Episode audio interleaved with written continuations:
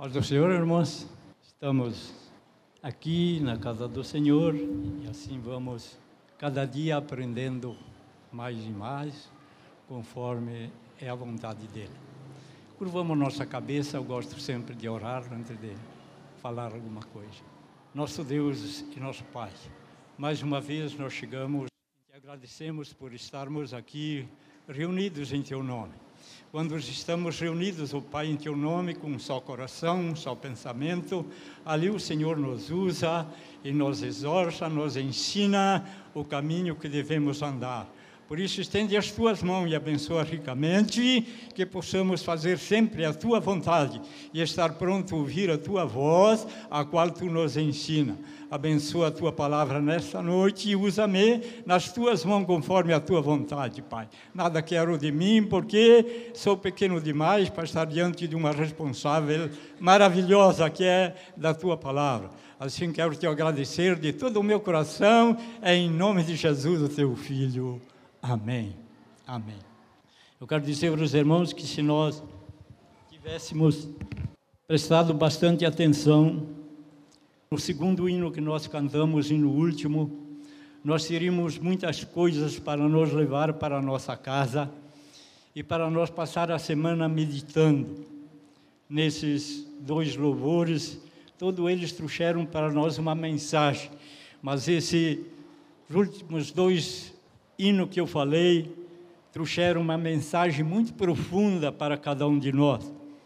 E o segundo hino me fez lembrar de alguma coisa que aconteceu comigo, talvez um mês e meio, dois meses, talvez não seja, quando ele fala assim: entoa-lhe sempre um puro louvor que nasce do teu coração, um louvor que nasce do teu coração, não aquele louvor que você aprendeu, não aquele louvor que você louva aqui na igreja, mas que ele nasce de dentro do teu coração.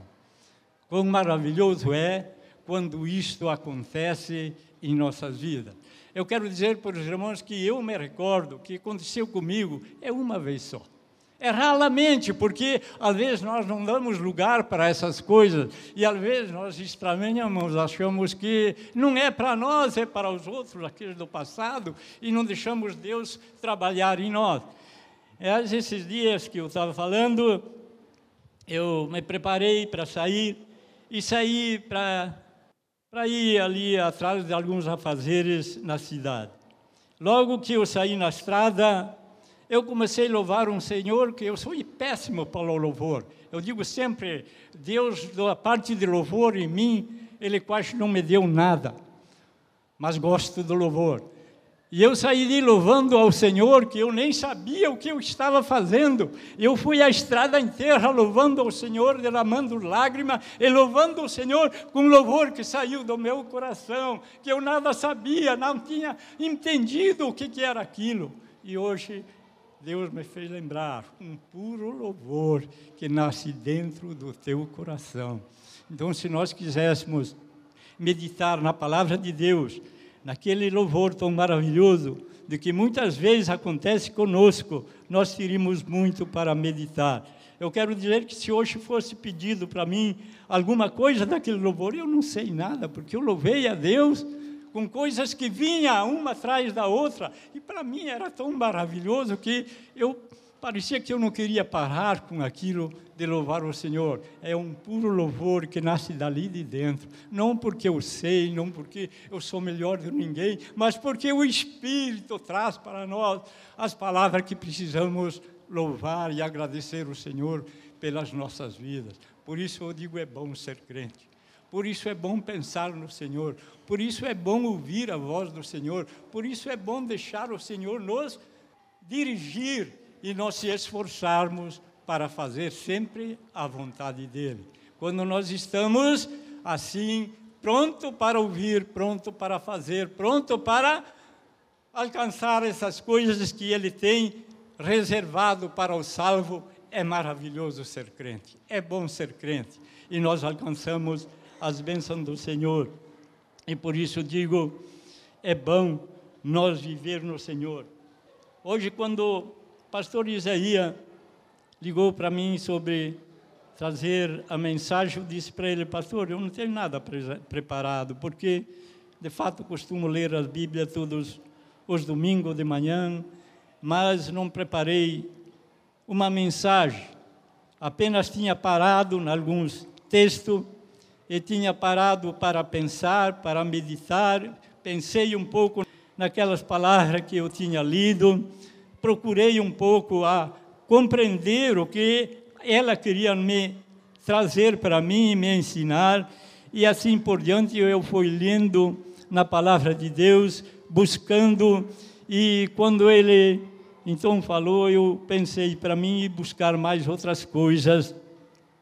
É, vai ficar um pouco difícil, eu vou pensar no, naquilo que eu li e trazer um pouquinho para cada um de nós do que a palavra de Deus nos ensina, do que a palavra de Deus nos exorta, do que aquilo que Deus quer para cada um de nós, porque se nós fazemos assim, nós podemos contar que Deus sempre está conosco. E se nós fazermos errado, quero dizer, também Deus sempre está conosco. Assim como eu levei as minhas obras corretas, aquilo que eu faço de bom, aquilo que eu agrado, aquilo que eu exalto o seu nome, Ele vê os meus erros, as minhas dificuldades, as minhas mazelas, que muitas vezes eu deixo acontecer comigo. Deus está no meio do seu povo, Deus está no meio da igreja e Ele conhece a todos que o servem e que vivem por Ele. Isso é maravilhoso demais. Por isso a palavra de Deus exorta, por isso a palavra de Deus corrige e procura trazer ao seu povo um ensinamento perfeito para que o povo de Deus seja perfeito. Diz a palavra de Deus assim: sede perfeito, porque o Senhor vosso Deus é perfeito porque o Senhor vosso Deus é perfeito, sede perfeito vocês também. E muitas vezes eu começo a pensar para mim: será que eu sou perfeito? Será que eu estou vivendo uma vida perfeita? Será que eu estou andando com uma vida perfeita no, diante do nosso Deus? Eu pergunto para mim mesmo. E por isso quero dizer que no capítulo 5, segundo, no 1 Coríntios, fala alguma coisa que não vou ler o texto inteiro, mas quero ler só a parte final desse, desse texto.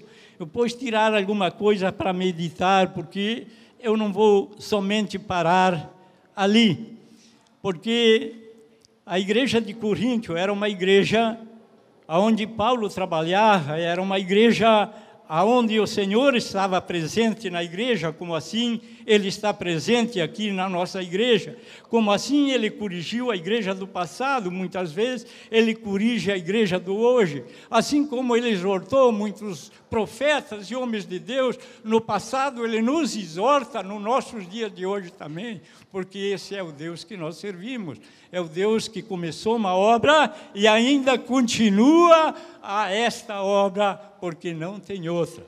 E Paulo, estando assim, falando com o povo, ele fala de falsos profetas, ele fala de certos ensinamentos errados, ele fala, fala de um monte de coisas que acontecia talvez ali naquela igreja, e no fim ele fala assim do verso 9 em diante: Ou não sabeis que os injustos não herdarão o reino de Deus? Nem vós enganeis que os impuros, nem idolatra, nem adúltero, nem infeminado, nem sidumita, nem ladrões, nem avarento, nem bêbado, nem maldizente, nem roubadores herdarão o reino de Deus.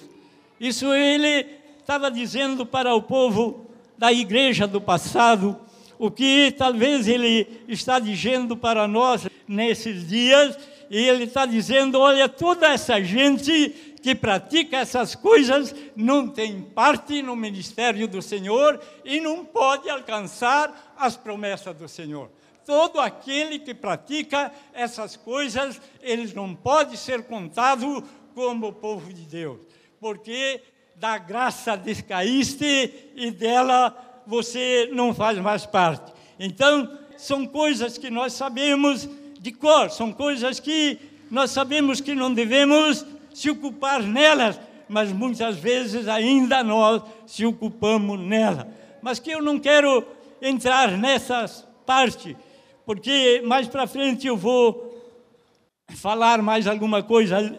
Assim, no verso 11, o que me chamou a atenção foi o que diz o verso 11, do capítulo 5, do verso 11 diz assim: Tais foste algum de vós. Ele diz assim: foste algum de vós lá no passado, roubador, mentiroso, adúltero e homicida e assim por diante. Ele disse: algum de vós que estão aqui foste assim, tais algum de vós foste assim no passado, não foste todos, talvez. Daí ele diz assim: mas vós lavaste, mas vós foste santificado, mas vós foste justificado em nome do Senhor Jesus Cristo no Espírito do nosso Deus. Oh glória! Porque tais tempo do passado essas coisas faziam parte de vocês. Tais dessas coisas faziam parte de mim no passado. Mas um dia eu fui lavado dessas coisas. Um dia eu fui limpado dessas coisas. Um dia essas coisas caíram por terra diante de Deus na sua presença. E elas não fazem parte de mim. Ele disse: os que foram lavados, os que foram justificados, os que alcançaram essas coisas, essas coisas não fazem mais parte dele. É maravilhoso, não é, irmão?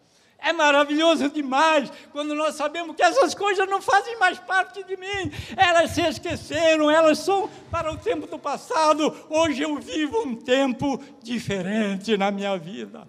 Hoje a minha esperança é diferente. Hoje o meu viver é diferente. A minha esperança é no Senhor e não quero desistir dele em tempo algum. E ele diz que foste lavado. Tais foste lavado como é que nós fomos sermos lavados? Como é que um dia nós fomos lavados, mas foste santificado? Será que nós fomos santificados? Mas foste justificado?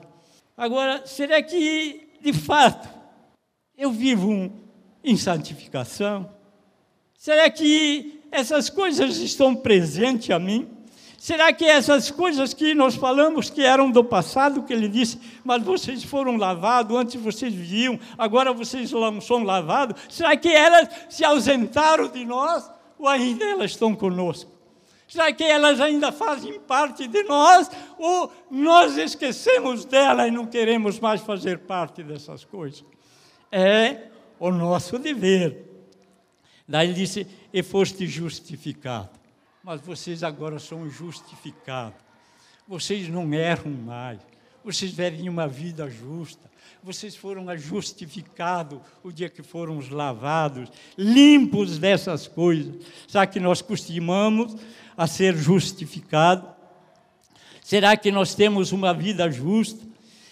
Será que nós vivemos uma vida justa no nome do Senhor Jesus Cristo e no Espírito do nosso Deus? Como é bom nós fazer parte dessas coisas. Como é bom quando nós vivemos no Espírito. Como é bom nós vivermos no Espírito. Como é bom quando nós podemos gozar essas coisas. Porque quando nós vivemos no Espírito, essas coisas não acham lugar em nossas vidas. Elas não podem entrar em nossas vidas, porque ali está o Espírito para nos defender, muitas vezes nós desprezamos essas coisas. Muitas vezes nós se esquecemos dessas coisas. Muitas vezes nós andamos na rebeldia do nosso coração e erramos o caminho. Mas vós foste justificado. Primeiro lavado, justificado, santificado. Esta é a vida cristã, esta é a vida que eu tenho que viver, esta é a vida que a igreja tem que viver e esquecer da vida passada. Ele disse: vocês são nova criatura, as coisas passadas morreram, vocês foram feitos nova criatura, vivam como nova criatura, comes limpo, lavado e purificado no sangue do Senhor, para que vocês possam estar de pé no dia da sua vinda e viver no Espírito do nosso Deus na comunhão com Ele, esperando sempre a fazer a Sua vontade, deixando sempre as coisas do Senhor tomar conta da nossa vida, olhando sempre pelos ensinos da Sua palavra, porque a própria palavra de Deus diz para nós: vocês não sabem que um dia vocês vão de julgar anjos. Vocês não sabem que um dia vocês vão de julgar os anjos? Irmãos, quando eu li essas palavras, um dia vocês tenham que julgar anjo, eu tremi diante dela. Depois comecei a pensar e pensar, e comecei a orar e buscar a Deus, e daí Deus me abriu a minha mente que de fato Deus preparou um povo exclusivamente zeloso e seu. E um dia este povo há de julgar anjos. Os anjos caídos que estão reservados nas trevas, um dia serão julgados pelo povo de Deus. Um dia nós, já que nós estamos levando uma vida correta diante de Deus para julgar tamanhas coisas? Ou será que nós estamos deixando as coisas velhas entrar na nossa casa, na nossa família, na nossa vida e esquecemos que nós temos que ser um povo diferente, um povo que vive diferente, um povo que anda nos caminhos do Senhor e faz a sua vontade. Porque tem perigos que roda sempre ao nosso redor. E tem alguma coisa que eu quero quero apenas ler com os irmãos e, e pensar, porque muitas vezes nós achamos que falamos um pouco demais ou somos pesados, mas não é. A palavra de Deus é correta. A palavra de Deus ela não mente, ela não traz nada à tona que não seja preciso. E o que ela traz, ela traz para que ela quer instruir um, este povo que se chama pelo seu nome, ela quer instruir esse povo que um dia há de reinar com ele, ela quer instruir um povo que viva na justiça, que seja um povo santo, um povo zeloso, um povo que confia nele, um povo que não retrocede em tempo algum. Pode acontecer o que acontecer. E Pedro fala no capítulo 2 dos falsos profetas, das coisas que acontecem dentro das igrejas, no meio deste povo que professa a Deus. E daí ele começa escrevendo alguma coisa assim, e ele diz: Ora, se Deus não poupou anjos quando os pecaram, antes precipitando no inferno, os entregou no abismo das trevas, reservando-o para o juízo, e não poupou o mundo antigo, mas preservou Noé, pregador da justiça, mas sete pessoas, quando fez vir o dilúvio sobre o mundo dos ímpios, e reduzindo a cinza as coisas reduzindo a cinza a cidade de Sodoma e Gomorra, e ordenou a, a ruína completa, todos os pastos como exemplo, quando vinha a viver impiamente, e livrou justo Ló, afligido pelo procedimento libertino daqueles insubordinados que atormentavam esse justo, apenas a parte primeira do Coríntios. Então nós vemos aqui que Pedro também fala a mesma coisa de Paulo, que as coisas que essas pessoas cometem, nós não podemos tocar nelas porque elas não fazem parte de um povo de Deus. Ele diz que vocês não entendem que já lá desde passado Deus destruiu montes de pessoas, mas perseverou alguns que eram justos, guardou alguns que não pecaram, cuidou de alguém que viveram uma vida justa. Traz um em mente, ele estaria dizendo para o povo essas coisas, porque um montão de gente lá no passado morreram, porque viviam nessa prática, mas perseverou algum. Vocês lembram, ele disse do Aquele velho no dia do dilúvio que passou 120 anos lutando para fazer uma arca para a salvação, mas Deus conservou a vida dele mais sete pessoas. Deus conservou a vida com longos anos. Ele disse: vocês não se lembram daquelas cinco cidades que foram destruídas lá no passado por causa da impiedade, do pecado? E disse: tinha um justo Ló que confiava em mim, atormentava-se a alma dele porque o que ele vivia e via naqueles que o rodeavam.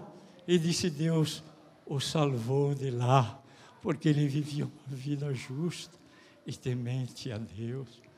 Que Deus possa nos guardar, que Deus possa nos abençoar, que Deus possa nos guardar, que nós possamos lembrar dessas coisas. Se eu quero ter parte com os santos na glória, eu preciso me lembrar dessas coisas, eu preciso viver essas coisas. E daí o verso 15 ele diz, ele diz que eles, essas pessoas abandonaram o reto caminho, se extraviaram, seguindo pelo caminho de Balaão, filho de Boor, que amou o prêmio da injustiça.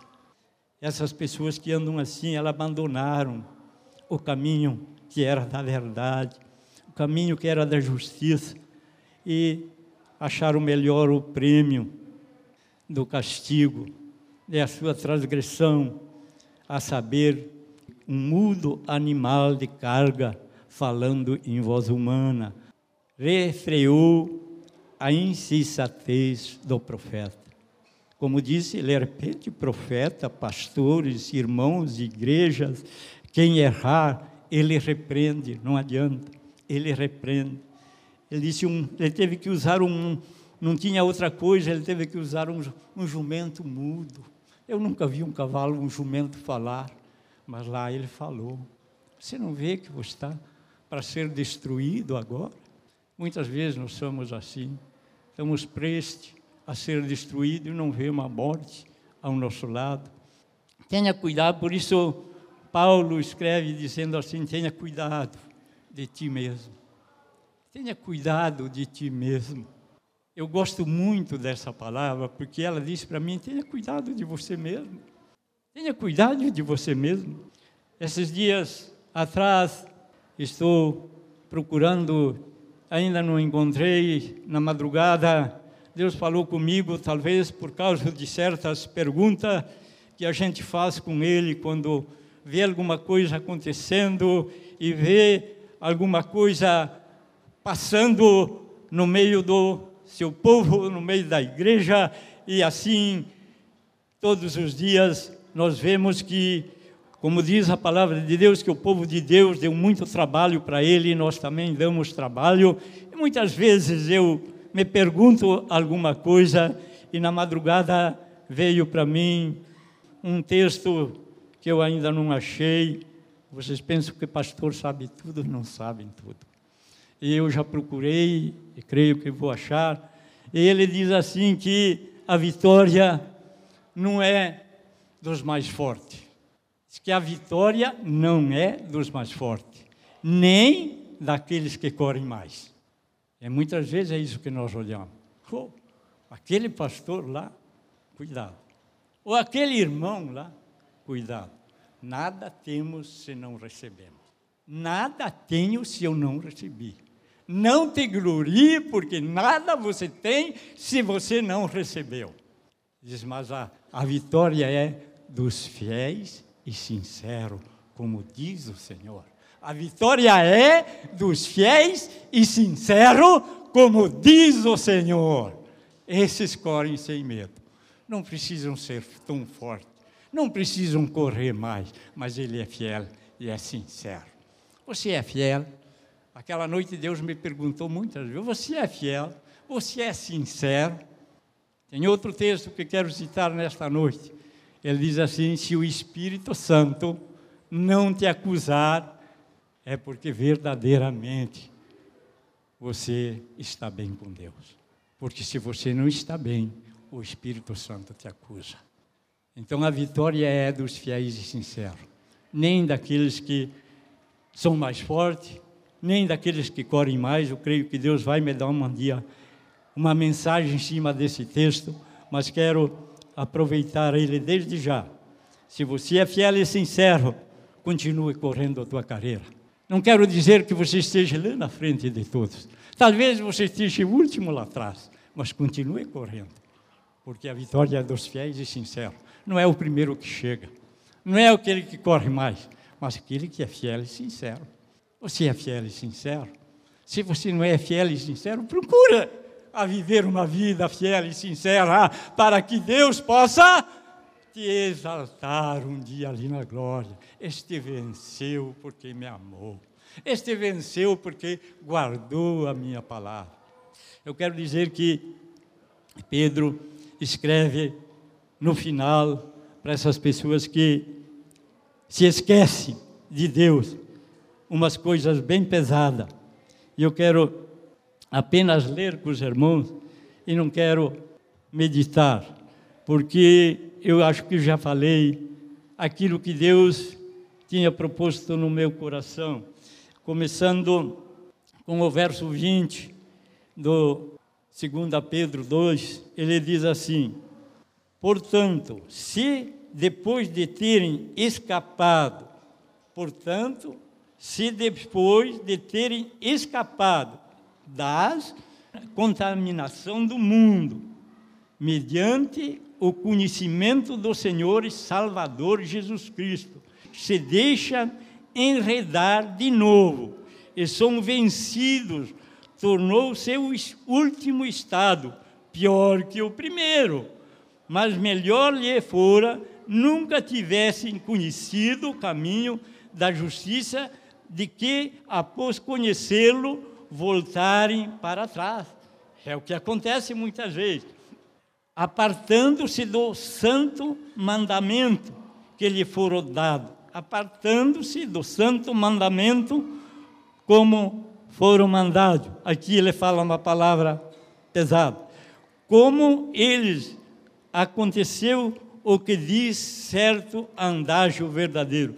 Como com ele andágio verdadeiro ele diz assim: o cão voltou ao seu próprio vômito, e a porca lavada voltou a revolver-se no lamaçal. Este é para aquilo que volta dos caminhos do Senhor. Por isso diz: aqueles que, portanto, antes estavam lavados, estavam limpos, viviam para o Senhor e retrocederam. Por isso, a vitória é daqueles que correm até o fim.